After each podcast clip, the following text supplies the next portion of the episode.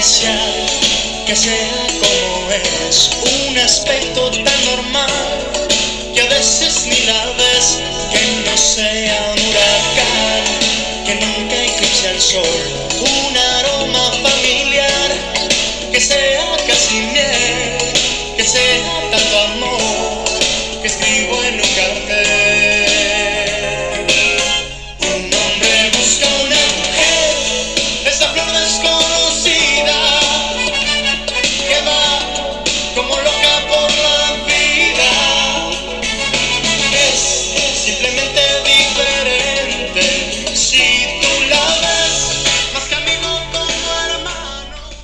Luisme.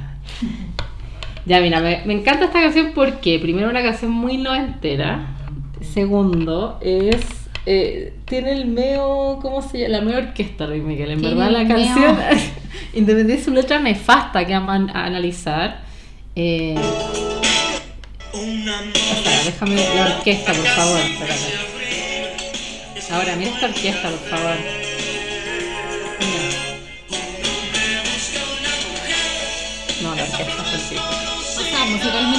Que Luis Miguel es a todas horas. Ahora, la canción es Eso, eso, eso me da risa como de estas canciones porque son canciones que, y vamos a escuchar otra vez para la Miriam Hernández, son canciones que son eh, súper pegadizas, que tienen así un coro que tú decís como ti, ti, ti, ti, ti, ti, ti. Pero claro, eh, a ver, es nefasto obviamente considerando el contexto noventero y la letra un poco dice características de cómo debe ser una mujer atractiva y de repente se contradice. Es como, eh, necesito como que sobresalgas, pero a la vez que no me que no eclipses, ¿cachai? Mm. Como que hay cosas contradictorias, como que Sí, hay, un- no. hay como un cúmulo de reglas. Como que me gusta que seas todo, pero nunca me, pero nunca si eso Pero no te excedáis.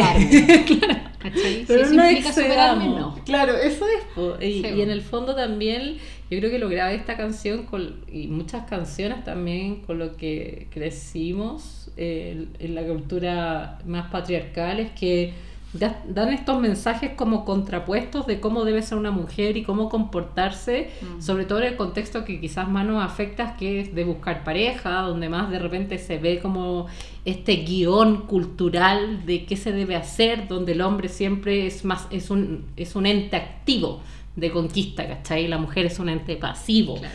Eh, y cómo todo eso ha provocado eh, lo que estamos viviendo ahora, una revolución que es bien importante en Chile, que es el feminismo, que es de eso se trata este capítulo. eh, de que se- Bienvenidos a Bienvenidos a capítulo del 8M. del 8M, especial 8M. Eh, bueno, entonces inspirado un poco. bueno, vamos a poner hartas canciones porque la, la verdad es que las canciones. No, de chino, poner tanto. no tantas, pero. ah, no, ¿Te acuerdas de los primeros capítulos que te gustaba poner? Como seis, no, Seis. no, no, pero ahora yo creo que una más o otra Sí. más, como para sí, no, no, vamos a poner, no, claro, para cerrar, no, quizá una al medio, no, vamos a ver cómo. Eh, no, pero un poco para que se entienda esta revolución que, como decía, en Chile es sumamente relevante y es sumamente importante. Eh, de repente no concientizamos lo importante que es nuestro país en, del Cono Sur, yo creo que igualando también un poco con Argentina, en la revolución feminista que hemos tenido. O sea, recordemos las tesis, con mucho orgullo digo que son chilenas, revolucionaron a todo el mundo. O sea, tenemos gente desde, eh, no sabiendo el idioma, desde Egipto hasta, no sé, Oriente, Occidente, todos revolucionándose con, con una letra que, que es tan fuerte que le haga sentido a todo el mundo. O sea, nadie te decía como, oye, en verdad, que heavy lo que está pasando en Chile, aquí puede ser distinto. No, había como una co- coincidencia cultural de lo que estaba ocurriendo. Y yo me acuerdo que cuando la escuché no estaba en Chile, estaba en California y se la mostré a mi roomie, pero como un poco contextualizando lo que estaba pasando en Chile, post estallido social, y cómo la genialidad de estas mujeres de meterse en una lucha social, de cómo meter el feminismo y decir que el feminismo es parte de la desigualdad, es parte del sistema, como que mucha gente siempre lo hablaba como, ok, feminismo, ok, sigamos la lucha. Como, Es algo que, que nos atraviesa a todos, entonces es muy fácil resonar con eso. Exacto, exacto. Eso y, no, lo- y, y- y- hacerlo más que, y hacerlo un acto político es lo fuerte y lo importante, porque en el fondo comprender que no son cosas aisladas, que no es solamente un día para conmover, conmemo- memorar, Conmemorar. conmemorar. Eh, Sí, eso es importante, sí, sí, como sí. saber que, que, que mañana se conmemora, bueno, es que estamos grabando esto un día antes, pero, pero el 8M eh, no van a llegar, los chocolates no van a llegar. No, por favor no nos envíen ni flores chocolate. Igual hay un Orly de no estar. Alegre que a mí me gustaría que estuviera en mi conserjería. Paso el dato. Tenéis que pasar tu dirección también. No, son cosas más personales. Algo cerca. Son cosas más personales. No, pero encuentro que lo que hablaba de la genialidad de hacer esto de un acto político, porque muchas veces no se creía que, esto, que, que, que la mujer tuviera mayor igualdad de condiciones, eh, no se veía como un acto político. Entonces, eso viene a la genialidad un poco de las tesis, de meterlo en el estallido y de hacernos comprender que era como chuta. En realidad estamos pidiendo más derechos desde una cúspide un poco más abajo. Es como, sí, queremos todos estos derechos, pero por ser mujer estamos más abajo luchando. Y como comprender eso, comprender que como mujer tú vales menos y te castigan más y que ocurre en todas las sociedades es algo sumamente fuerte. O sea, me acuerdo que cuando lo mostré allá en- con mis roomies y hacían este gesto en el fondo del violador es- eres tú. ¿cachai? Eh, con una performance, en verdad se emocionaron y se pusieron a llorar. Decía como esto en verdad es así. Claro. Como que el Estado es cómplice, no es solamente una lucha contra un género, es una lucha contra un sistema que se está dejando precarizada. Eh, y quiero ser bien enfática en esto porque mucha gente piensa que al hablar de feminismo es hablar de liberación sexual, por ejemplo, eh, que está bien, pero tenemos que irnos como a lo más básico. De repente a una mujer tener un orgasmo es un privilegio. La carga social que tienen las mujeres hoy en día es muy fuerte. Una mujer que cuida a sus hijos, que trabaja dos trabajos, que la micro, que el hueveo, que la lleva donde... Yo no le voy a andar diciendo a ella como, oye, por favor, eh, anda a comprarte un dildo y ten un orgasmo, porque eso es un puto privilegio. Entonces, que no se malentienda también que muchas veces se confunde que esta lucha es un igual a la liberación y sí, pero no, ¿cachai? Es como que nos falta todavía demasiada calle para que esa mujer recién, aunque suene fuerte, se empiece a mirar su clítoris, porque el sistema no le permite que lo haga. Es algo... Y, y- y O sea, yo creo que desde ese punto de vista hay que contextualizar en, el, en- en el contexto, valga la redundancia, de cada mujer y Claro. cada realidad. digamos, Claro. Porque Y a eso voy con el acto político en sí. ¿Y por qué el feminismo es tan importante? Porque más que que no se nos enseñó de la educación sexual femenina que es real, de que hay una, hay una sexualidad patriarcal que es real, tenemos que pensar que muchas mujeres no tienen derecho a su sexualidad por cómo está hecho el sistema, por toda la inversión parental que tienes que hacer y que te castigan que ganas menos eh, que en una empresa no te contratan porque puedes ser mamá y aunque no quieras ser mamá da lo mismo porque estás en edad fértil. O sea, todas esas cosas provoquen que uno disminuya el tiempo para recrear otras situaciones que pueden ser normales, desde masturbarse o liberarse o lo que sea. Entonces eh, es interesante de repente que, que ver este tema, como te digo, más allá que una liberación de tetas que encuentro bacán. Eh, también estoy a favor de, obviamente, de, de, de hacerlo de en modo de protesta, pero que no se entienda que esa es la lucha, que ese es el ti- reduccionismo de la lucha, ver, si ¿cachai? entiendo bien lo que estáis queriendo decir, es como que te gustaría que tal vez hubiese algún mensaje un poco más universal para Claro, todos claro, y, que, claro. y que pudiese resonar con todos, más que esto que tal vez, que es un poco lo que hablamos cuando hicimos el capítulo, el capítulo que hicimos cuando ganó el rechazo, Ah, soy de Ñuñoa. cuando soy de Ñuñoa. Bien, Nachi, gracias por la memoria. Eh, que tiene que ver un poco con tal vez elaborar demasiado algunas cosas Claro, en claro, vez de claro. poder entregar eh, y eso creo que complejiza lo que estamos analizando y hace que tal vez el mensaje se, sea demasiado abstracto para todo el mundo Es y, que- que, claro. y que lo que la gente, porque, a ver, eh, esto lo conversamos en un capítulo que le grabamos como tres veces y finalmente no lo van a escuchar, pero, Pero se eh, viene, se pero, pero se viene la cuarta el cuarto intento. Pero mucha gente en Chile eh, se informa a través de la tele. Y claro, en la tele, si por ejemplo salen toda esta liberación sexual, hay mucha gente que entiende que el feminismo es eso. Un Claro. poco por ahí va lo que quieren exacto, exacto. O sea, es eso, sí. Y está bien que En sea parte. eso, es, eh, pero es una parte. o Es- sea, exacto. y eso es lo que, y, y por eso insisto que eso es la genialidad de la tesis, Mm. porque la tesis no es como, oye, luchemos por las mujeres por una cosa, es como luchemos por las mujeres como un acto político, donde en realidad sí tenemos flechas de género muy importantes, donde sabemos que si va a haber salud, si vamos a tener ciertos derechos sociales, tienen que ser derechos que estén en una cúspide feminista. Y ese cambio eh, fue avalado en, toda, en todas las sociedades, o Claro. sea, independiente mujer de dónde era, había como una resonancia de, oye, en verdad, eh, desde el Poder Judicial, o sea, nos están matando, nos violan y no pasa nada, y realmente no pasa nada. Y no pasa nada porque moralmente la mujer valía menos y sigue valiendo menos, y eso hay que entenderlo. Cuando una persona vale menos en cualquier sistema, eh, paradójicamente lo que yo esperaría es que valga callampa y se le castigue menos y no. Con la mujer ocurre lo contrario. Vale, vales menos en el sistema, pero te castigamos más. Totalmente. Moralmente te castigo más. Que ojalá fuera como al revés, bueno, valís menos, bueno, pero el castigo es menos. No, se le Claro. castiga moralmente su sexualidad, se le monopoliza su sexualidad. eh, que creo que esto viene un poco para irme en la ola más ñoña. eh, antropológicamente se cree que viene desde la agricultura.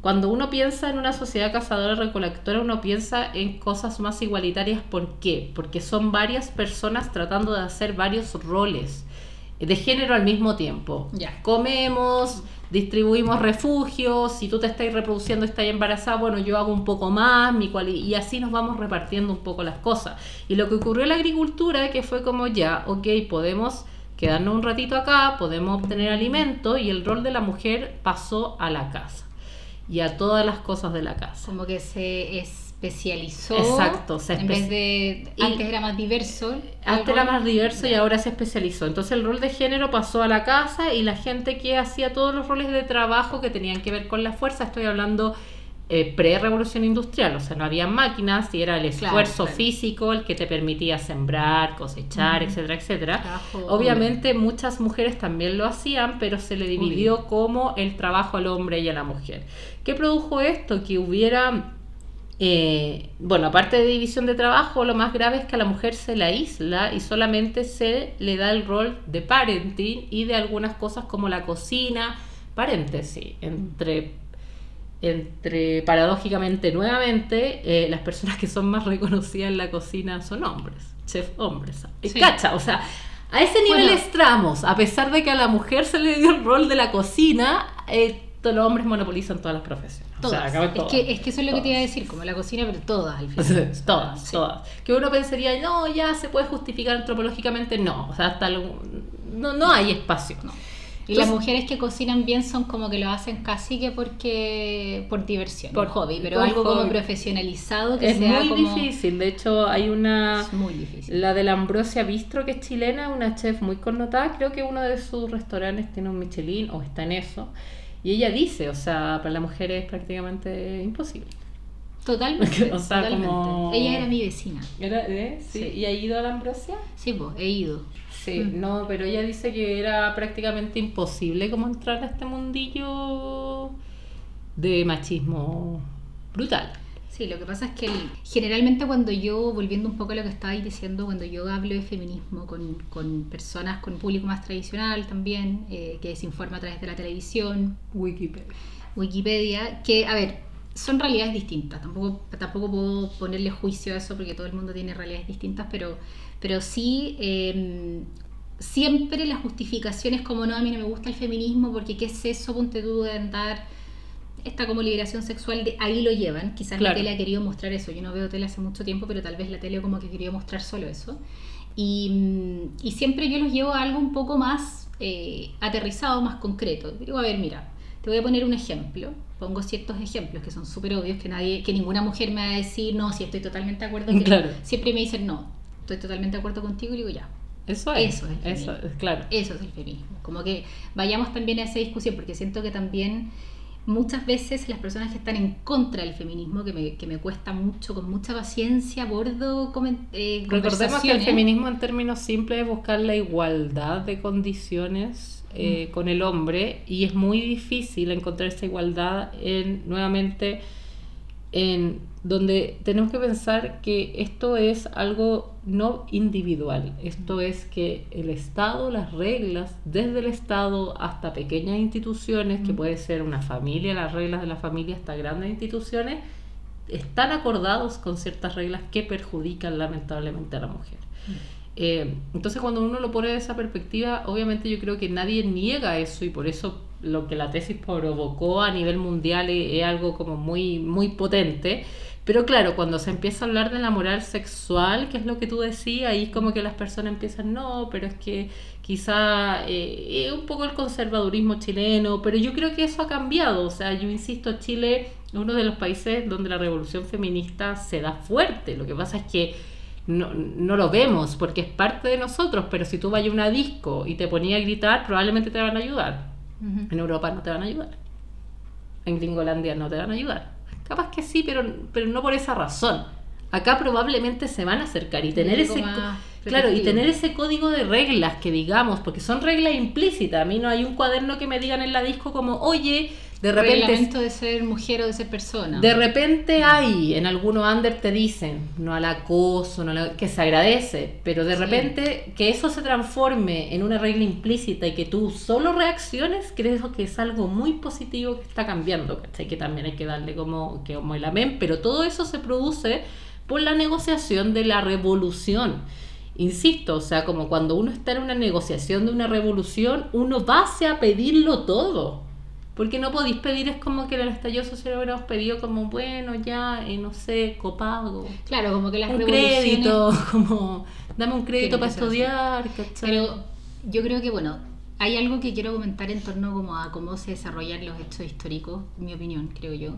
Que es que esto, esto que tú mencionabas de lo de, lo de la agricultura, Súper importante. Son, cosas que, bueno, ahí está como la explicación claro. Eh, como parte, claro. al menos como parte.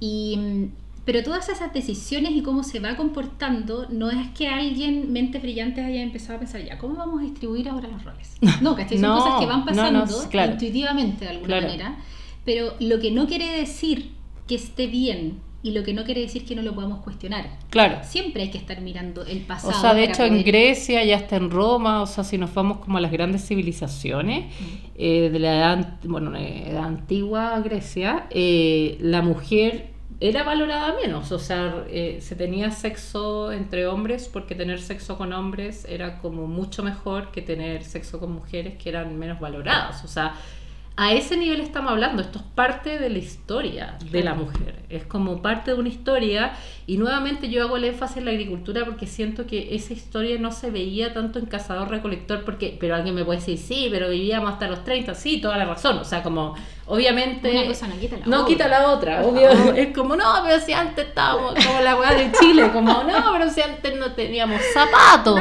sí, pero, pero, un poquito más de, un poquito más de perspectiva, como, no, es que el país está bien porque antes no teníamos zapatos, ahora tenemos zapatos, ahora tenemos iPhone, pero ¿cómo voy a Sí, pues si estamos hablando, está bien, pero no por eso no vaya a querer cambiar las cosas porque antes tenéis zapatos, o sea, como no tenéis zapatos. Poco esto pasa lo mismo, o sea, como eh, lo que hay que preguntarse acá es como, eh, ¿por qué como mecanismo? O sea, las preguntas que hay que hacerse son varias. Primero, entender que la cultura y la biología del humano están sumamente ligadas eh, y es muy difícil separarlas. Entonces, cuando Son distinguibles, pero no separables. Exacto. Y uno las la separa para poder estudiarla, porque si no, porque si no, nos vamos a la chingada. Pero pero entendiendo eso, no todo es cultura eh, y entendiendo eso, no todo es biología. Entonces lo que hay que aprender a como observar sin enjuiciar para entender y también para mitigar es como por ejemplo el tema de la agresividad o la violencia, como cómo llegamos a que todos los países mueran mujeres por ser mujer, porque no me va a venir el guan que no voy a decir qué deporte juega nuevamente, pero no me va a venir a decir, ay, pero si las mujeres también matan a los hombres. Sí, ocurre, pero tienes menos probabilidades de morir por ser hombre. Eso, eso es, eso es. Esa es una discusión que en realidad... Uno se va de la uno se va de la Es que cuesta tenerla porque es como... Pero ¿cuál es, cuál es la intención de querer como comparar o negar algo que es, que es como problematizar una realidad? Claro, o sea, lo del patriarcado no es algo que, que haya inventado el feminismo. Claro, claro. ¿Cachai? O sea, claro. el feminismo lo toma porque la sociología lo- es quien Claro, lo problematiza la- claro, claro. y, y, y cuál es la idea de negar una problemática que ocurre. Si lo del patriarcado es algo que, que en el fondo es de público conocimiento, todo el mundo sabe y es así. Claro, y eso, No. un ejemplo de patriarcado para Esa, que... pal- esa palabra la revienta a mucha gente. Eh, Mira, un, sea- eje- un ejemplo de patriarcado para que se entienda como una regla institucional patriarcal generalmente eh, que se puede ver todavía en muchas sociedades, tiene que ver, por ejemplo, si la mujer es con el control sexual de la mujer. Eh, cuando uno habla de, de patriarcado, sí, cuando uno habla de patriarcado son reglas que subordinan, pueden ser no conscientemente o no o no que, que lo hayamos hecho como de manera como O sea, maquiavélica, en- en ¿cachai? ninguna- Claro, y en ninguna parte está el pat- yo no puedo tomar el patriarcado, es como una estructura. Es una estructura que te dice como, mira, en verdad, eh, todo lo que estamos haciendo, todas las reglas con las que funciona nuestra sociedad, queramos o no, invisibilizan a la mujer, Mm. castigan a la mujer o en algunos casos hasta la subordinan. Puede ser de manera indirecta o de manera indirecta y eso ocurre. ¿Qué pasa? Mucho con la moral sexual en algunos países, se castiga la infidelidad, se castiga la promiscuidad a las mujeres, que son maneras más explícitas, maneras más implícitas en las partes occidentes puede ser el control, por ejemplo, del aborto.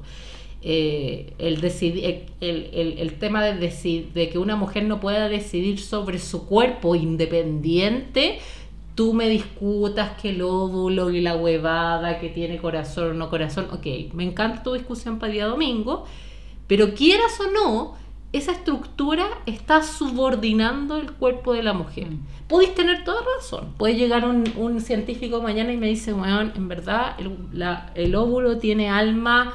¿Por qué Mm. se puede descubrir? Ok. Pero igual hay una subordinación, quieras o no, independiente tengas razón, el mejor paper, la weá, da, da, de eh, ahí la, la- la reproducción femenina. Y así con muchas cosas que de repente son implícitas. Y al ser implícitas, lo que hace uno es que uno toma esas reglas y se transforman en códigos sociales admisibles. ¿Qué quiere decir? Que yo tomo este código de reglas y lo transformo en una moral humana. Y eso es lo que ocurre con y eso el genera, patriarcado. un, com- y eso genera un comportamiento y eso genera por supuesto que todos creamos que eso es normal Exacto. ahora exacto. cuando uno se empieza a informar porque acá yo también quiero ser súper categórica yo creo que cuando hay problemáticas sociales y están apareciendo nuevos discursos corresponde que leamos un poquito y si queremos sobre todo si queremos Sí. opinar en una en un círculo en una mesa en lo que sea hablemos con algo de información, no con lo que yo creo que es o lo que yo opino, lo que, lo que se me para. No, y lo más divertido es que eh, muchas, eh, nosotros estamos haciendo este podcast y muchas mujeres están opinando quizás porque están en el sistema patriarcal y no se dan cuenta de repente y hombres también, gracias a otras revolucionarias, ¿cachai? O sea, la primera mujer que luchó en, en la cuestión textil por no tener, no sé, 20.000 horas al día trabajando, la primera mujer Claro, que fue a la universidad. ¿Ustedes de dónde creen que sale eso? De que la gente dice, ah, bueno, Sí, no, no, no, claro, el primer voto, como son cosas que, que son luchas, como no entender eso, yo entiendo que ahora las luchas pueden ser distintas y que tenemos ciertos derechos, pero esos derechos no están en el status quo de una institución. Todos esos derechos se han luchado constantemente Mm. porque, nuevamente, la mujer siempre ha valido menos desde reproductivamente. Y, y es interesante preguntarse por qué, porque yo lo veo a nivel de animal y a nivel de los animales.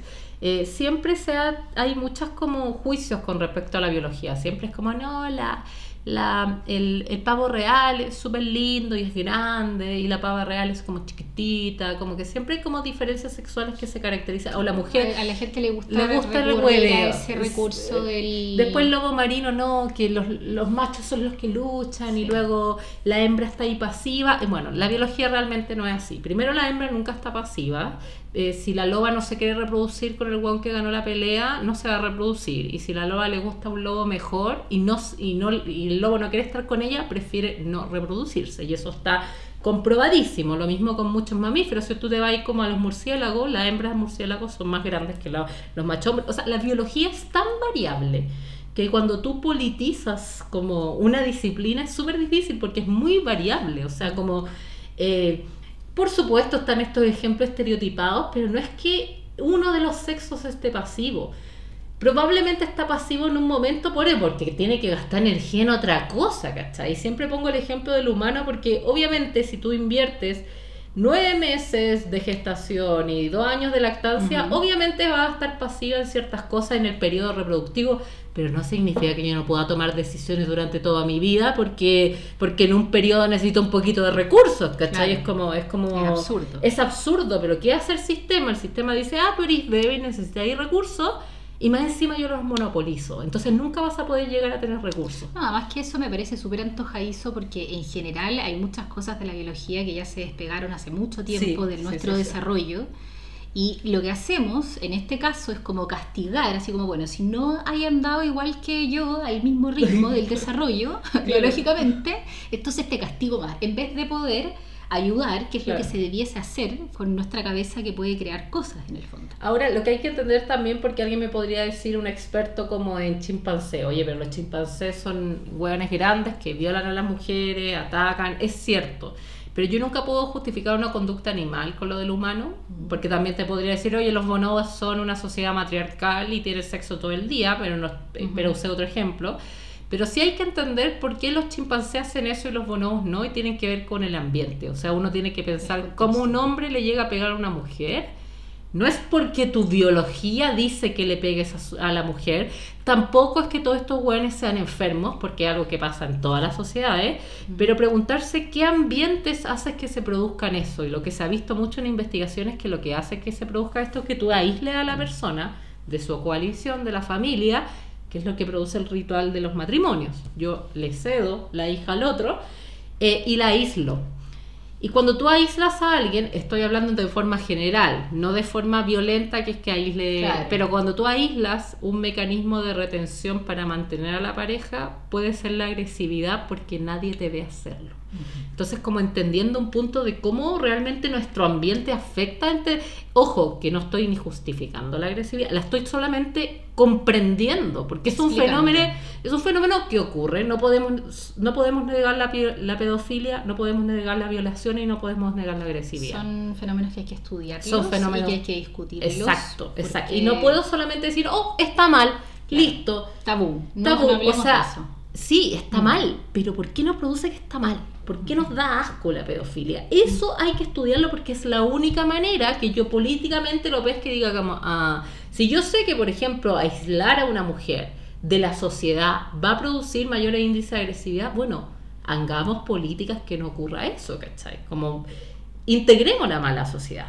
Hace, hace entonces eh, falta, bueno, esto es una sensación que yo tengo también como, como eh, individualmente, pero también como profesional, yo creo que nos hace falta entender mucho cómo funciona nuestra biología, cómo somos, y desde ahí poder comprender y tal vez darle solución, problematizar, empezar a darle solución a problemáticas que son comportamentales.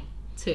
En vez de solamente como atacar los síntomas o centrarnos en eso porque pareciera que nadie entiende nada. Que está bien, obviamente, si tú cometiste un ilícito. Eh, porque es un ilícito maltratar eh, a cualquier persona. Eh, pero en el fondo, claro, eh, tener esta perspectiva más general hace que uno mitigue de forma distinta. Es como si no enseñaste, es como lo mismo de la educación sexual, si no enseñaste nada de educación sexual y después le estáis pidiendo a una niña de 14 que, que, que tenga su hijo, bueno, puta, estamos empezando mal por todos temas. O sea, también, ¿qué hacemos? ¿Metemos a la cárcel a todos los eh, a todos los maltratadores, ¿qué hacemos? O sea, ¿qué solución damos? Sí, tiene que tener un castigo porque nosotros como sociedad nos gusta castigar, pero, pero ¿hasta qué punto llega eso? A eso voy. Como si no entendemos el fenómeno, si no entendemos el peligro que es tener una conducta agresiva, estamos como... ¿Te parece que debiese haber más información? ¿Y dónde te parece que debiese ser obtenida esa información? Mira, tenemos que pensar que todos estos temas son temas sumamente delicados, son temas que difundirlos se malentienden. Yo lo estoy haciendo porque, bueno, ustedes son regalones del ustedes son un público selecto. Pero es súper difícil difundir algo porque es algo que está en constante estudio. O sea, eh, por ejemplo, tú tienes que las poblaciones de, de, tribus que viven, por ejemplo, cerca de la costa son tribus menos agresivas que las que viven en la selva. Eh, pero sí lo que sabemos hoy en día con los animales que los humanos, que obviamente nuestro ambiente influye y eso tiene que ver el ambiente desde el capitalismo, no, no estoy diciendo que sea malo ni bueno, pero comprender un poco cómo eso influye en las tácticas de selección de pareja, de retención de parejas, cómo si te tengo todo y te monopolizo los recursos, cómo eso también es una táctica de retención, o sea, comprender que eh, esta cuestión de querámonos todo y abracemos los árboles y con es un ambiente que queremos para todos, pero que necesitamos transformarlo también. Como cómo llegamos como un poco a eso. Eh, para evitar... ¿Queremos para todos? Eh, también eso? y lo otro como si sabemos que una persona también como empezar a detectar la agresividad, la manipulación y nuevamente que sean castigos. Yo creo que el castigo funciona, pero hasta hoy en día el Poder Judicial no tiene una perspectiva, o sea, tenemos dos casos que son, o sea, Nicolás López, Martín Pradena, que son personas con múltiples recursos en un sistema que no son castigados. Entonces ya tienes un sistema que no es igualitario de manera social y más encima que no tiene perspectiva de género. Eh, eso lo hace muy difícil, lo hace muy difícil porque en el, y claro, y, y meter estos temas en ese contexto difícil eh, podría malinterpretarse que es como justificación, porque en el fondo si yo digo como, ah, me justifica el ambiente, pero no, pues también no, no todo el mundo anda pegándole a la gente, vez, Tal vez difundir este tipo de cosas en algún momento de la vida del, de la formación de un chileno, en este caso nosotros vimos en Chile, eh, que tenga relación con tal vez tener un pensamiento más crítico, con, comprender, por ejemplo, que son cosas muy complejas que no las vamos a resolver, pero de las que tenemos que tener conocimiento, sino cómo. Porque en el colegio, por ejemplo, perfectamente podrían haber hablado alguna vez en alguna clase de la historia del feminismo. Orientación, yo esperaba que en orientación, que era como un cuaderno el cuaderno como más... Orientación era pura chacota en mi colegio, era una pérdida de tiempo, 45 minutos además. Eh, sí. Eh, pero algo de eso, eh, como que mm, hay algo de discusión que te haga que te haga como... Es que yo creo que es como la gente, generalmente el chileno, y lo mismo con la votación de la prueba y el rechazo, la gente no se interesa en la política porque, bueno, desde la dictadura igual quitaron la educación cívica y yo creo que todo esto está mezclado. Por ejemplo, si tú sabes que en pandemia la gente va a tener mayor impulso sexual, bueno, ponía un comercial de uso con dos mm. Como como cuestiones que tú decís como en verdad hay cosas que se pueden ir haciendo, pero pero no le pero, no se hace pero no se hacen porque yo creo que también eh, me hizo pensar en esto que dijiste del como eh, no pero es que antes andábamos no sé a, a pata pelada y ahora yo creo que hay una tendencia como a mirar el pasado de una manera que también invita a personas como a nunca querer cambiar. Claro. ¿Cachai? Como no, pero es que antes, pero es que no sé qué, pero es que eh, como que esta sensación o esta necesidad como de tal vez de estabilidad que buscamos.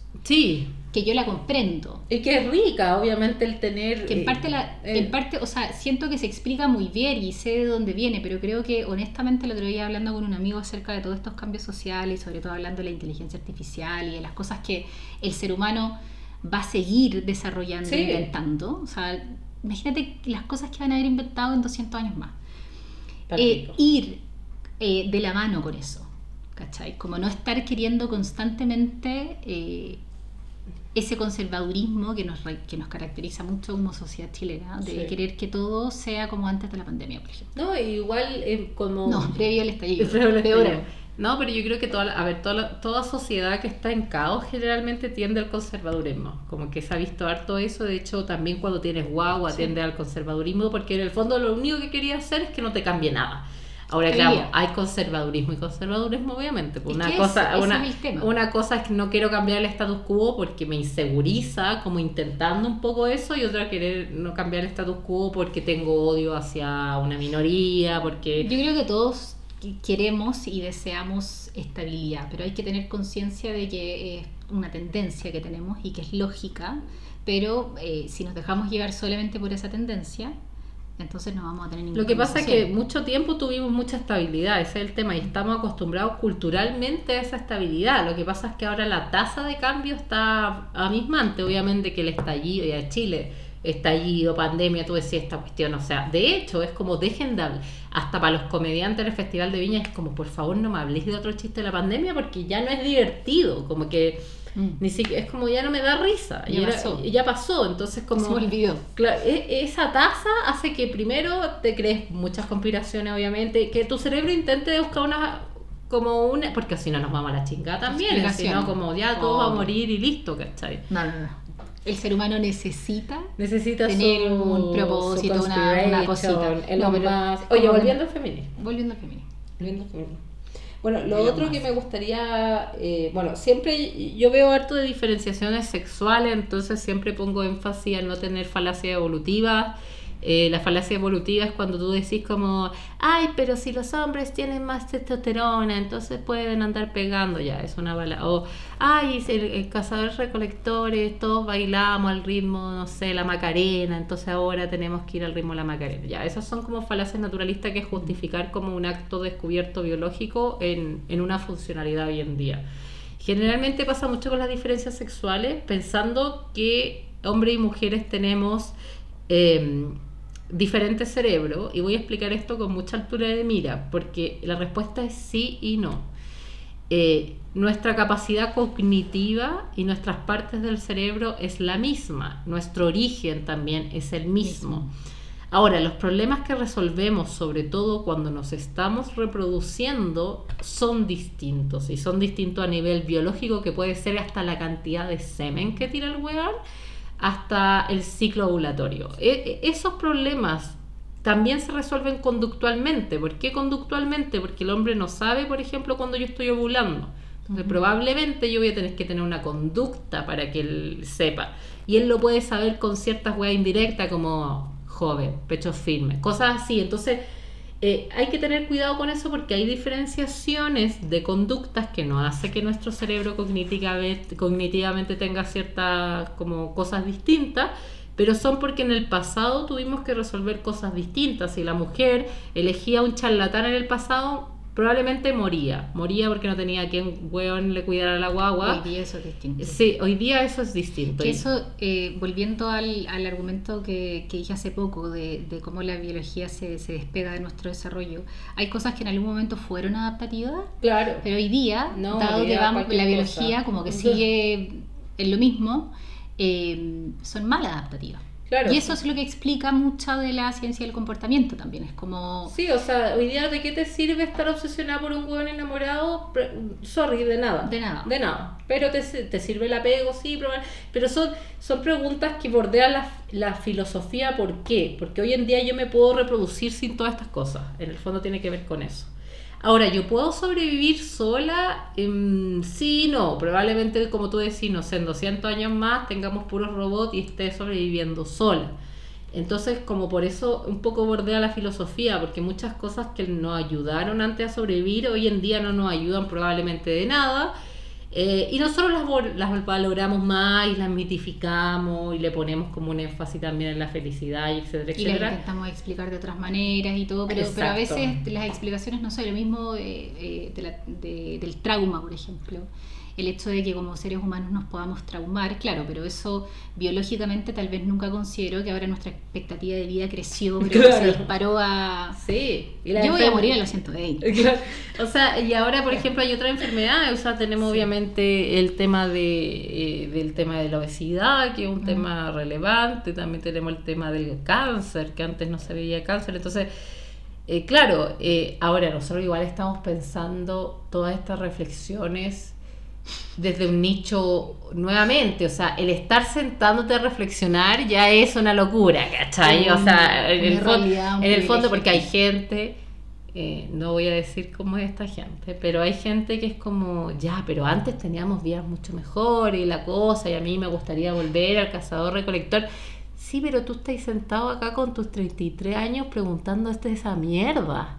El weón que no, se, no tenía no tenía tiempo de preguntarse, o sea, Se está con cueva pensando si es que va a y, sobrevivir y para es- tres horas más. y cuando a mí me preguntan, bueno, somos mejor, porque la discusión, no, se me olvidó decir un poco la tesis Ujú. discursiva de esta persona, es como que ahora no somos mejores que antes. Pero tú al sentarte a reflexionar a los 33 años, yo creo que sí, o sea, como... Totalmente. o sea, Ahí sí, tenéis un- En términos de evolu Es que, claro, hay es como- sencilla. es que ahí tenéis tu respuesta. Claro. Ahora, claro, entiendo que hay cosas que yo sé a dónde va la crítica, que Exacto. estamos contaminando el plan. Yo entiendo, pero en el fondo, si lo ponemos como en ese experimento eso natural de Creo, con- creo que esa es una manera demasiado sesgada y unilateral de analizar una situación. O sea, Claro. evidentemente es mucho más complejo. Y siento que nos desviamos igual en algo del tema. O sea, es parte, es parte todo- importante. es que todo es parte. Yo creo que es parte porque van a escuchar igual algo diferente del feminismo. sí, no, no es que esté en contra de lo clásico, yo creo que está bien. Y yo creo que de verdad, lo que más me impresiona es que mujer de cualquier clase social esta cosa le afecta. O sea, de a poco estamos tomando. Y a la que no le afecta es porque está en el sistema está bien. Todas tenemos que sobrevivir de alguna que otra manera. Y, y, y si son parte del problema, están sobreviviendo también. O sea, una mujer que... Y no- es obvio que sean parte Claro, del problema también. es, o es sea, que, es que en el fondo es la, manera que tienen de sobrevivir, o sea, hay muchas personas que tú dices como que el- el- un argumento como, no, pero si tú tienes que sobresalir siendo mujer, con tu inteligencia, oye, esa mujer se la han hecho mierda, o sea, como, como, como que en el fondo uno tiene y que poder pensar... lograr todo eso implica, oye, perder un montón Es lo de que te decía, o sea, de esa mujer. Cuando tú veías una vieja culiada cuando chica, el típico comentario machista era como, ah, le falta pico. Y sabéis que sí es probable que le falte pico, por lo que hablábamos al principio, porque, no es porque tiene que tener un gusto, porque tiene que tener un costo para llegar a la weá que vos levantándote te llegáis, o, o- o con un poco menos de mérito, que es lo que es así, y lo, en la ciencia abismante la cantidad de pocas mujeres, eh, que sí, pues, que, que le fa- puede que le falte pico, pues es como que no, no, no lo veo como... Claro, es, exacto. Y, y, Claro. y quizás ahí está el problema. Como porque esa persona tiene que gastar todos sus recursos en escalar en la misma y... y- y- No, y ese mismo discurso puesto en un hombre sería un- No. con una connotación completamente distinta. Bueno, la, la el clásico... falta una mina. Eh, claro, El clásico Claro. ejemplo de hipocresía moral eh, es el de diferenciación sexual, pues el de que tú juzgas diferente a un hombre a una mujer por la misma situación. Solamente cambia la variable del conflicto, es el sexo. Y ahí podemos ver hartos ejemplos que es como la promiscuidad. eh, y si uno lo piensa biológicamente, tú deberías juzgar a ambos sexos por la promiscuidad, porque a mí no me conviene un hueón promiscuo y al hombre tampoco, o sea, a nivel de cooperación, Claro. a ninguno de los dos me conviene pero aún así se juzga más a la mujer. También otra cosa que se ha visto importante en los estudios es que muchas mujeres juzgan más a mujeres por su promiscuidad que propios hombres. Y eso se cree que son por técnicas de derogación, porque nuevamente Eh, como... bueno, eh, lo mismo que se vio ahora el último Kawin mundial, lo de la Sí. Shakira. O sea, todo el mundo le decía a la Shakira, es que no, es que, es que cómo pone esa canción y, lo su hijo. Pero el otro Y se estaba revolcando en la cama con la... Y nada, son los Yo jamás escuché Claro. ese mismo argumento Exacto. en torno a Piqué. Sí. Ahí está Ninguno. Ahí, Ahí la- está, ahí está la hipo- ejemplo. sí, ahí está la hipocresía moral. Que ojo, la hipocresía moral es un fenómeno también universal que se da en todos. Tenemos que pensar, Sí. concientizar un poco por qué estamos juzgando. De hecho, la única eh, como diferencia moral que se justifica, entre comillas, porque nada se justifica, eh, eh, moralmente es la de la virginidad. Como que el hombre encuentre que una mujer virgen valga más que una no virgen, tiene que ver porque se asegura que el hijo sea de ella.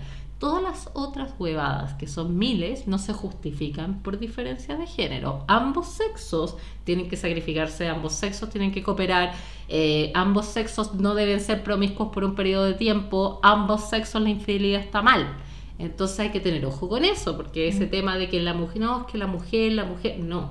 Nuevamente es la virginidad y era cuando vivíamos hasta que veintitantos, o sea, ¿de qué estamos hablando? Sí, porque, porque hoy día eso... Y, no era, y ojo, no No era un juicio sentido. social de te voy a matar por no ser virgen, ¿no? Era que te elegían menos porque prefería irte con la persona que está asegurada. que- Asegura que era- Y ahí uno se da cuenta que para que un hombre se tenga que asegurar, ojo ahí, es que la mujer tiene su libertad sexual amplia. Ujú.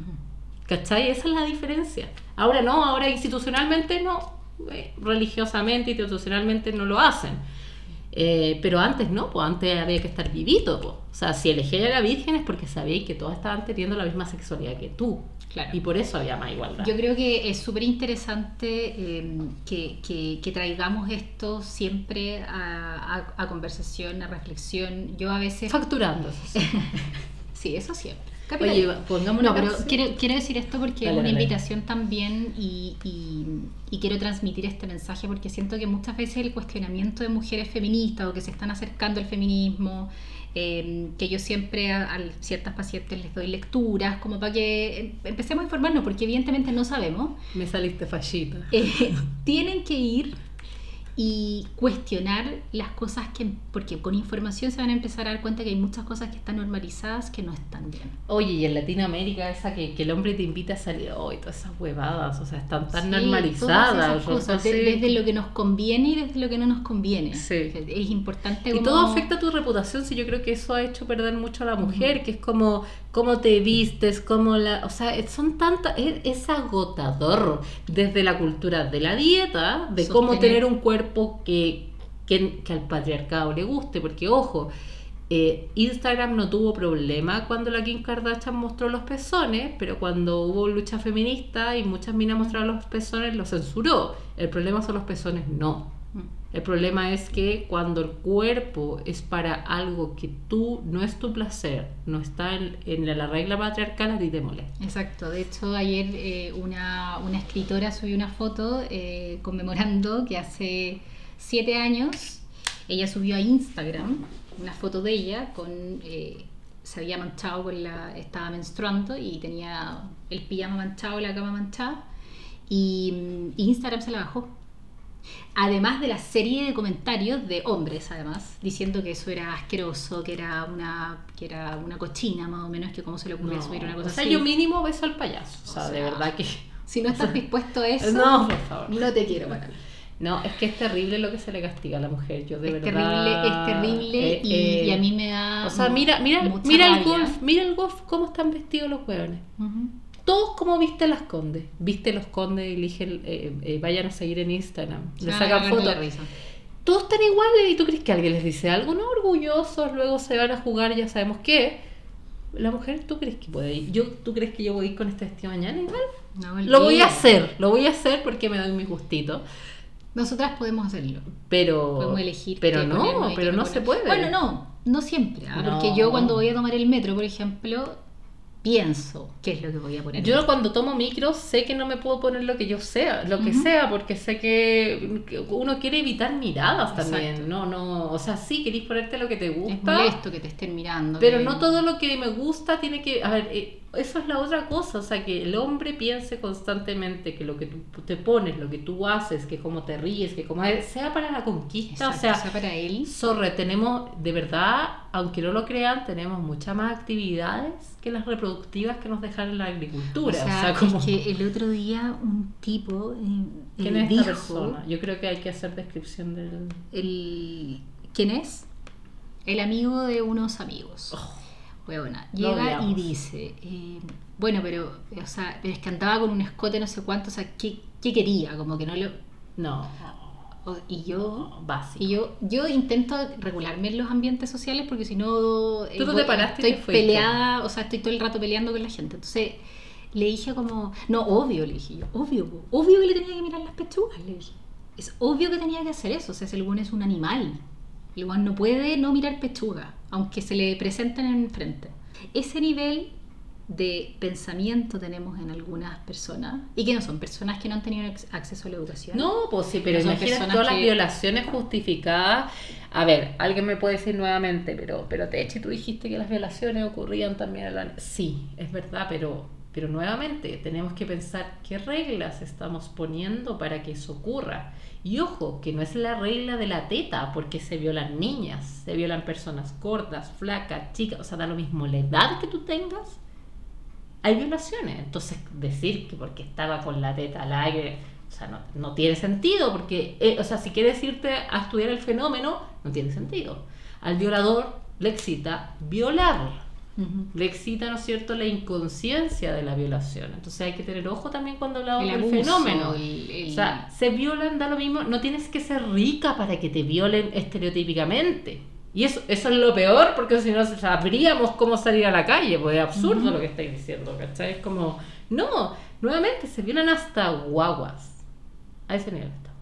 ese nivel estamos. Casi mm, bueno, el- en la guerra, eh, las mujeres que, que quedaban muy, muy flacas se salvaban muchas veces de violación porque Sí. no eran atractivas y Sí. las que habían podido permanecer con algo de kilos encima eh, eran sí o sí violadas. Como orangutanes. Sí, pues y sí. nos creemos que no somos animales, pero Exacto. como no, esa cuestión fue salvaje. Generalmente eh, las violaciones ocurren, se ha visto en, en- como en, en- en- a ver, en recursos muy escasos y en contextos de guerra. Eh, ahora es distinto que una persona con sus necesidades cubiertas eh, viole. No estoy justificando el violador de guerra, pero sí ese, ese, ese, ese ambiente se ve en otros animales, que es la típica de con los colonos, o sea, como los españoles llegaron a América y se tuvieron que violar, es como que hay una justificación en el fondo por conquistar el territorio que es absurdo igual, pero que es una manera como de hacerlo para mear.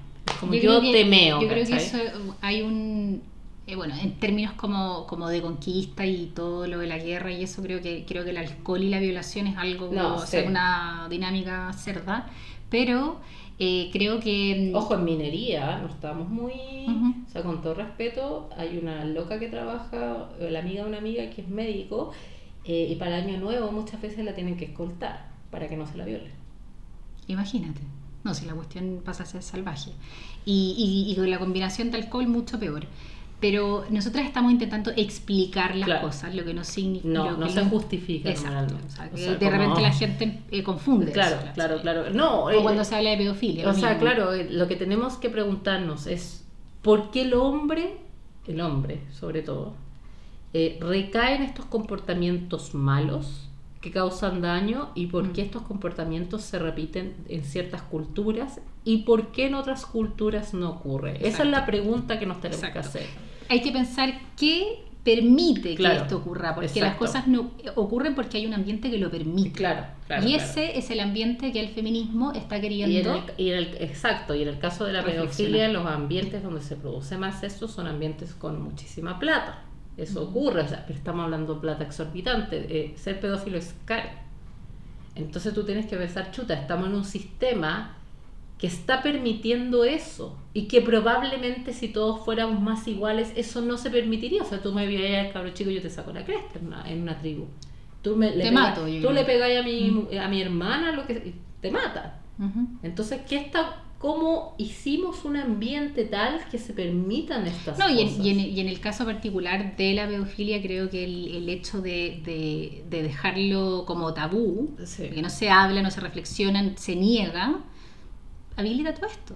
No, es es que claro, si no se habla, si no, tú no le hablas como un niño, porque a, a los niños hay que hablarles ciertas cosas para que compre En el fondo hablarlo hace que tú también veas estas alertas o estas red flags y sepas que, sí, y sepas que- que... si un weón te aisló de todos tus amigos eh, y te está manipulando, bueno, probablemente va a actuar agresivo en un momento. Si tú no eres capaz de ser tú misma con esa persona para no hacerle enojar, bueno, eso puede desencadenar.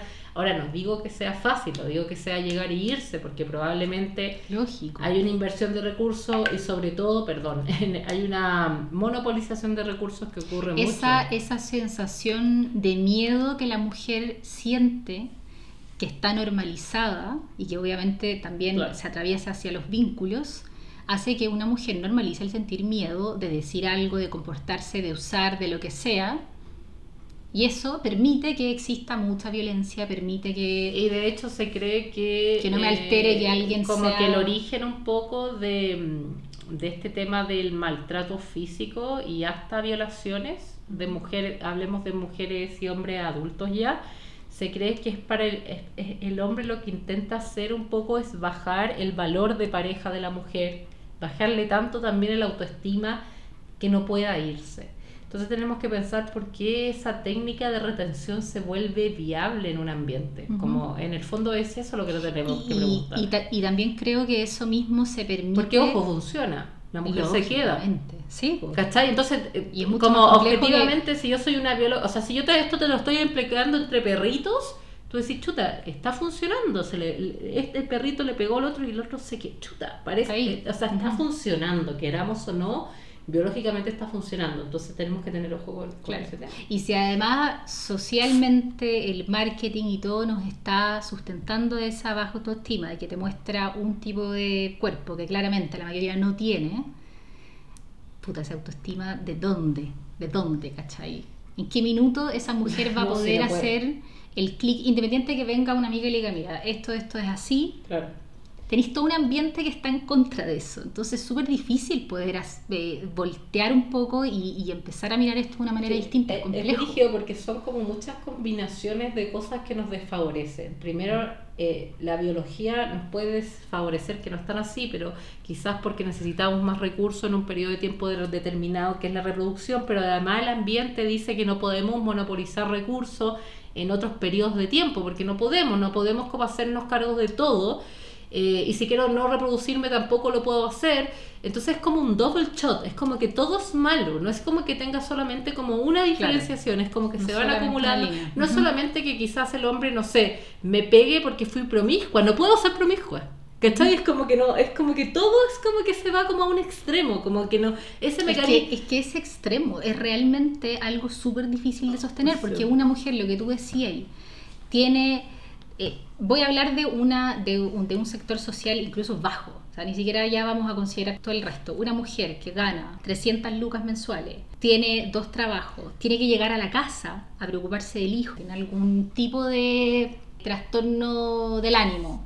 Y tiene que lidiar con ese hijo, le tiene que estar cocinando el marido que está No. por allá, haciendo cocínense, cero. si ustedes son los mejores chefs, supuestamente, ya basta, basta el hueveo. O sea, cortan el huevo. Es que ese es el tema, que es Llevamos interesante que la demasiada mujer... la des- es demasiada la desventaja, es demasiado, demasiado. el abuso y es, es, es, tan, es tan eficiente todo esto. Es que es tan- el tema, a eso iba, es eficiente. Eso es terrible, pero es terrible. eficiente. Es eficiente que muchas mujeres siguen pensando que todo esto está bien Claro. y no, y no se cuestiona y después aparece una, esa misma mujer que tal vez hace todo eso y te dice no, es que el, es que el feminismo que andan con las pechugas no sé qué.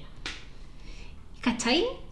Que, eh, que- y ahí, con mucha paciencia, creo que quienes tenemos más información tenemos que decir, oye, ya, ok, eso es una parte, explicar que sí, que existe, pero es una parte, pero en realidad el feminismo también aborda esto. ¿Qué te parece esto? Claro, es que aborda... ¿Qué te parece es que tu es- vida- Claro, eso, es, es un todo, hay que entender que es una cuestión de protesta. O sea, cuando en la época de Martin Luther King, estaba Martin Luther King marchando en silencio, pero eh, no, estaba lleno de protestas que no estaban en silencio. O sea, nuevamente, siempre nos acordamos de esa época, pero recordemos que mataron al Martin Luther King. Bueno, o sea, como que de qué estamos eh, hablando. Era una Eh, revolución esta fecha, constante. de hecho, se conmemora porque hubo una revolución Sí, y pues, mujeres sí. muriron Sí, sí, pues la haciendo este, este, este ruido en, en esa fábrica. Esa gente murió para que andes hablando wea. Esa, esa- siendo muy concretas. sí, es que en el fondo, o sea, para que tú pudieras hablar realmente. Eso Claro. es. Así que eh, Estaríamos con... es interesante. Ah, yo mirar quiero ponerle historia, la canción de que esta canción igual me emociona mucho. Se hizo en México, eso sí, pero creo que se ha transformado en un himno. También destacar que la Anita Tillo igual toca harto feminismo en general y, y- y- y bien. Bien, bien, bien. A ver, la Anita Tijoux. No, vamos a poner ahora Canción Sin Miedo de Mon Laferte. Laferte, perdón, Laferte. Ahí está.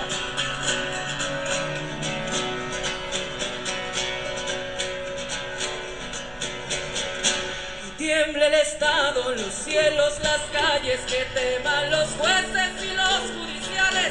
Hoy a las mujeres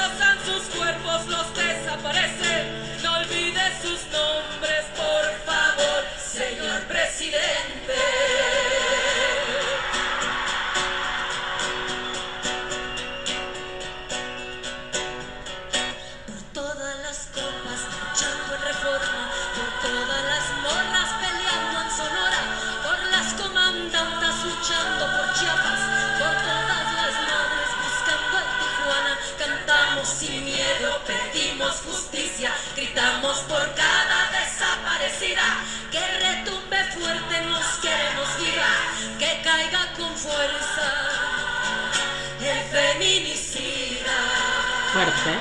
Fuerte. Fuerte, es súper fuerte. No conmoverse con Sí, esa eh, es súper fuerte porque el- de verdad que las cifras eh, de violencia y de femicidios, que en el fondo es matar por ser mujer, que no se nos olvide eso, eh, son abismantes en, en el mundo y en Latinoamérica. Eh, siento que Chile está como, digamos, un pasito más. Latinoamérica generalmente es un país muy machista. Sí, muy con roles de género y bueno, acá está la Mon Laferte tocando también en, en México, donde, donde la cosa eh, Mm. Es brava. es brava, es brava, es brava.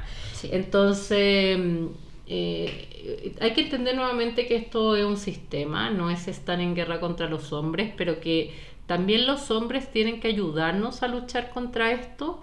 Cada mensaje, cada grupito de WhatsApp de hombres donde se vea eh, la burla hacia una mujer que no quiere ser grabada, la derogación hacia una persona por estar en algún estado, si ves a un amigo, eh, no sé, haciendo algo que no se debe, arriesgate al costo social, arriesgate a que no hablar con esa persona nuevamente, arriesgate porque es la única forma de modificar comportamiento. Mm. Eh, me acuerdo que un amigo con mucho orgullo, él, él igual eh, juega padre, le mando saludos. Eh, me dijo que una vez uno de sus amigos en el grupo de hombres mandó un video de una niña en un supermercado y que él le dijo, ¿sabéis que no está bien que hagáis eso?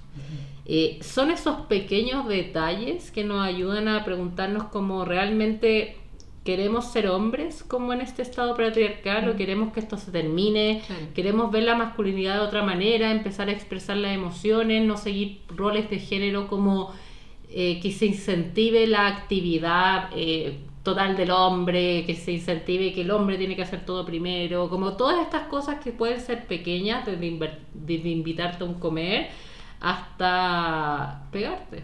Sí, estoy totalmente de acuerdo contigo con esa discusión social, con poner estos temas en la mesa. Yo también quiero hacer una invitación a querer entender, tanto a hombres para mujeres. Creo que mm, el querer entender algo que está pasando socialmente, una lucha que está ocurriendo y escuchar, queriendo entender, no de defenderse ni poner siempre como la pregunta, siempre el obstáculo, siempre el rechazo a lo que está emergiendo, creo que, creo que eso no nos va a permitir evolucionar. Eh, los seres humanos estamos donde estamos por cosas así, porque la gente Sí. se empezó a cuestionar cosas, así como, oye, ¿está bien lo que estamos haciendo? Está, eh, o, o lo podemos Claro. hacer mejor. Y estoy segura que lo podemos hacer mejor, O sea, habían antes humanos que eran considerados animales. sin ir más lejos. Hace, hace pocas. Sí, hace pocas. Sí, O sea, como- sí, porque no es muy significativo todo lo que o sea, el Imagínate tiempo que ha pasado desde mujer y considerado animal. Sí. No te vaya la chucha. Eh, así que esa, esa, esa actitud de como querer comprender más que siempre decir como no, que las pechugas al aire, oye, No, es que a los hombres también los matan, ¿no? Es que los hombres son los que más se mueren. Oye, pero no estáis entendiendo el fenómeno. claro. No digo, a ver, nadie... Y, Quieran entender el fenómeno, Claro, por favor. Porque si en el es- fondo nadie está diciendo que eso está bien. Eh, yo creo que ahí está la discusión. Nadie está diciendo que, que alguien mate. Nadie está diciendo que eso esté bien. El tema es que lo otro está mal y lo otro sucede de una manera constante y donde no es enjuiciado de una manera satisfactoria también solamente por el hecho de valer menos en estas reglas que hemos creado como sociedad. Eso es Obviamente está mal que maten a un hombre. Obviamente está mal. Sí, no hay ninguna discusión. Así que eh, esas, con esas dos invitaciones nos despedimos. Eh, ojalá que hoy día quienes puedan eh, salgan a marchar. Oye, hay una canción, igual no la puse, pero que para que la escuchen ustedes, que es de la Miriam Hernández, que dice como, eres lo mejor que me ha pasado. Muy buena canción, pero es heavy porque habla de un maltrato, po. Yo no sé si ella cacha, pero ahí habla de que el weón se enoja, tiene mal humor, pero que a ella le sigue gustando, pero que la maltratan en el fondo.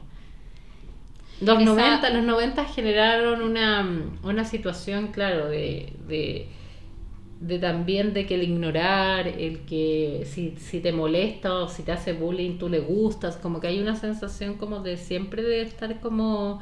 El poco, el poco yo creo que tal vez acceso... Yo no sé si la Miriam Hernández cachaba, la verdad. Habría que invitarla al podcast alguna Yo vez. creo que, yo creo que, mm, yo creo que tal vez no lo cachaba o no lo quería cachar, porque yo tampoco creo que esta, que este tipo de problemáticas, eh, Había una romantización de ese hombre también agresivo, que te defiende, pero que tiene mal humor y En que de general- no quiere, no le gusta tu comida. y en general sí. me parece que tal vez el, lo popular o, el- o la- o esta información en torno a películas, canciones, que, que también es como una manera de, no sé, de observar comportamiento humano.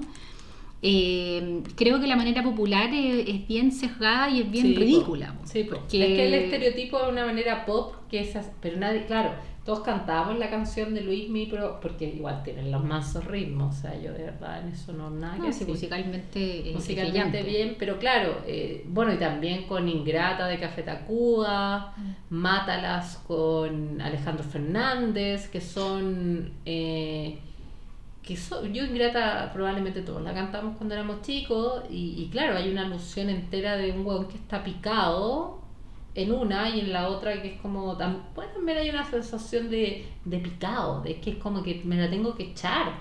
Y es increíble como pensamos que el imperativo moral, como que todos encontramos que está mal, que es matar, como que aquí se viola y está bien hacerlo. Ujú. Sí, yo creo que, mm, que esta, es- nosotras crecimos con este cine hollywoodense, por ejemplo, donde primero toda la gente es igual y toda la gente es hegemónicamente eh, o tiene ese aspecto hegemónico eh, y también donde se normaliza esto del miedo Sí. de que del sufrimiento de, de- de- del, del hueón tóxico eh, esas son las historias románticas que nosotros crecimos viendo Claro. entonces eh, si te das cuenta es una mala información porque por supuesto que existe cine de que se muestran las relaciones entre seres humanos y los vínculos Sí. sexoafectivos de una manera más normal y, y sin todo eso pero ¿quién accede a eso? ¿A quién Igual le creo que las eso? generaciones están cambiando. Muchas veces me he encontrado con conversaciones de otras generaciones, hasta en carrete. Yo voy harto a la, a Lander y Lander igual eh, tiene de repente un público más chico. Y las conversaciones entre los hombres, eh, entre hombres y mujeres son distintas. Hay una reflexión mucho más de vincular, mucha más de responsabilidad afectiva. Y yo insisto, si tú chiquillo no te actualizas, eh, vaya a terminar en un mercado muy reducido. Y hoy día está la posibilidad de actualizarse. Yo creo que eso que tú estás diciendo responde un poco a eso. Claro. Que, tenemos mucha más, mucho más acceso a la información. Entonces es lamentable cuando alguien decide no informarse teniendo la posibilidad, porque tú por último tal vez decís, puta, en los 90 yo no tenía la posibilidad de informarme a este nivel. Hoy día sí existe. Sí. Entonces como que no se justifica que alguien venga con discursos machistas, ridículos, contra del feminismo, Sí. además. Oye, Eh, saludo a, a Gladys Marín. Gladys Marín en los 90, yo me acuerdo que era como Gladys Marín terrible, comunismo terrible, pero ahora todos los discursos de la Gladys Marín realmente eran sumamente valiosos y sumamente como adelantados a su época, un poco casi habla de lo que ocurrió en el estallido social. Eh, y también como el, el patriarcado, la prensa, lo único que le interesaba a la Gladys Marín es si se daba un beso con Joaquín Lavín. Claro. Era una weá que... Y eso es lo que Ridícula. te, es lo que te mostraba la tele y eso era lo que finalmente la gente entendía. Ridículo, o sea, tú decís cómo está, y con unos pensamientos, o sea, y, y- y nadie Pero- y nunca decía como expropiemos y la huevada, no, nunca decía, no hablaba de eso, hablaba un poco de una reflexión de la sociedad, de, de, de la lucha de clases que, que, que es verdad que en los 90 y los 2000 la clase media no se daba cuenta tanto de eso y por eso la encontraba extrema. Eh, pero en el fondo es callar a una mujer. Y ojo que a la Matei también se lo han hecho. A la Matei no la quisieron O sea, poner como. a la Matei No la quisieron, pon- quisieron poner a la Vincito y no a ella, como se la farrió la UDI, pues ahí tení, y la Matei yo creo que eh, eh, muchas viejas aman a la Matei, independiente si son fachas o no, se la farriaron. Eh, Gabriela Mistral, nunca se destaca ella sobre Pablo Neruda, mi gusto es mucho más intensa que Pablo Neruda, es mucho más buena también. Son gustos también, pero igual es como hasta socialmente destacamos de repente lo masculino. Quien un poco se va de eso es Pablo Lemebel, o sea, eh, Pablo Lemebel se va por el tema de las disidencias, pero también, o sea, estamos hablando casi de, de la intelectualización, o sea, como no es algo que yo en el colegio lo vea, ¿cachai? Y también es súper importante, bueno, es que hay tanto que hablar y con esto ya me callo, pero, pero también hay que saber que hay un registro cultural desde los ojos de hombres. Sí. Una dirección de Sí, sí. el cine, eh, por eso yo ahora estoy conscientemente eh, O sea, Euforia, qué bueno que lo pusiste, o sea, Euforia, muy linda la serie y todo, pero se nota que la hizo un hombre. Eso, es que uno Se notar. nota, Se nota, o sea, la sexualidad femenina Sí. Es, Es, es, eso. Sí, es Sí, como sí. es un objeto sexual, entonces Claro, sí. conscientemente también, eh, el otro día también alguien en, en una junta como que me dijo que un libro le había encontrado demasiado de mujer. Bueno, yo la verdad es que creo que está bien que de repente lean, Sí, claro, como lea y porque que- eso va a ser negativo. No, y positivo. Euforia muestra estereotipos mucho de la sexualidad por eso mismo. O sea, léete el libro de mujer de sexualidad y es completamente distinto. O sea, y ahí uno ve cómo, cómo, cómo está. Qué interesante es para los hombres Claro. poder leer un libro, por ejemplo, escrito desde el registro de una mujer, o ver la dirección, o sea, una película desde la dirección de una mujer. Es, es totalmente distinto, es o totalmente sea, distinto. sí, o sea, sí. qué bueno que puedan eh, recurrir a eso. Tomen eso, lean libros por escrito. Bueno, de hecho, esta película que habla sobre la sexualidad de la tercera edad, eh, con una gran actriz que contrata prostitutos, se nota mucho que eh, fue dirigida y el guion fue por una mujer, porque en el fondo no se trata de contratar al prostituto, ¿cachai? Y se ve la sexualidad y el se, cuerpo se y todo. complejiza mucho Claro, más. se que- complejiza, Que, tiene que ver que, que- que esta complejidad en el fondo es la realidad, un poco Claro. se acerca más a la realidad. Más, que la solamente- euforia, que yo no digo que euforia tenga mal guion, pero si hubiera estado la perspectiva femenina en la sexualidad, se hubiera abarcado las historias de las mujeres de una manera muy distinta al poto, teta y la huevada. Porque ¿cachai? evidentemente el registro que tiene un hombre de una mujer es muy distinto al registro que una mujer tiene de su mismo género. Sí, es, es lógico. Sí. ¿Cachai? No es ninguno mejor ni peor, pero son distintos. Sí, y el problema es que eh, culturalmente tenemos solamente este registro. Yo creo que se deberían dedicar más a registrar de repente su propia sexualidad que no la hablan tanto. Exacto, Ellos dicen que la hablan que es como te la comiste y listo. Y de repente hablan de uno que otro de los sentimientos. Deberían Pero hay mucha, complejizarlo vergü- más. hay mucha vergüenza de hablar de, de que así, de oye tengo difusión eréctil, que te ha pasado, cuánto es lo normal de durar. ¿Qué pasa? En vez de buscar en el algoritmo de Google que probablemente te, te va a hacer peor. Ya, nos vamos. Ya, nos vamos. Adiós. Vamos a Salió marchar. como nos dramático vamos. eso. Sí. Nos vamos a marchar. Adiós. Chao.